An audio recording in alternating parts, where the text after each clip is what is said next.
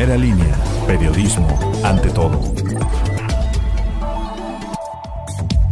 Hoy es jueves 6 de mayo, soy Hugo de la Cruz Sánchez, este es el podcast informativo de primera línea. Una persona muerta y dos más gravemente heridas fue el saldo de un ataque a un anexo ubicado en la Junta Auxiliar de San Pablo Tepetzingo la noche del 5 de mayo. Fueron hombres armados quienes perpetraron el hecho en el interior del lugar. Agentes de la policía auxiliaron en el caso y este quedó turnado ante la Fiscalía General del Estado. En la recta final de la aplicación de vacunas contra COVID-19 en Tehuacán para personas de entre 50 y 59 años de edad, se terminaron las dosis en los 13 puntos habilitados por la Secretaría de Salud, primeramente en San Marcos Necox, la Clínica 9 del IMSS, Centro de Salud de Servicios Ampliados y el Hospital General. Únicamente daños materiales por varios miles de pesos dejó como saldo el impacto entre un taxi y un automóvil particular. El aparatoso accidente ocurrió sobre la avenida Independencia Poniente y calle 16 Norte. No se reportaron personas lesionadas. Durante el arranque de campaña de los candidatos a presidentes municipales en este municipio, la mayoría ha coincidido en mejorar la seguridad, acabar con la corrupción, lo mismo que mejorar la obra pública, resolver el problema de basura y la falta de economía. Varios candidatos han coincidido en mejorar dichos problemas. El municipio de Tehuacán se ubicó en el tercer lugar como la localidad que más remesas captó en Puebla durante el primer trimestre de 2021, logrando 26.6 millones de dólares, esto de acuerdo con el reporte del Banco de México sobre dólares provenientes del extranjero.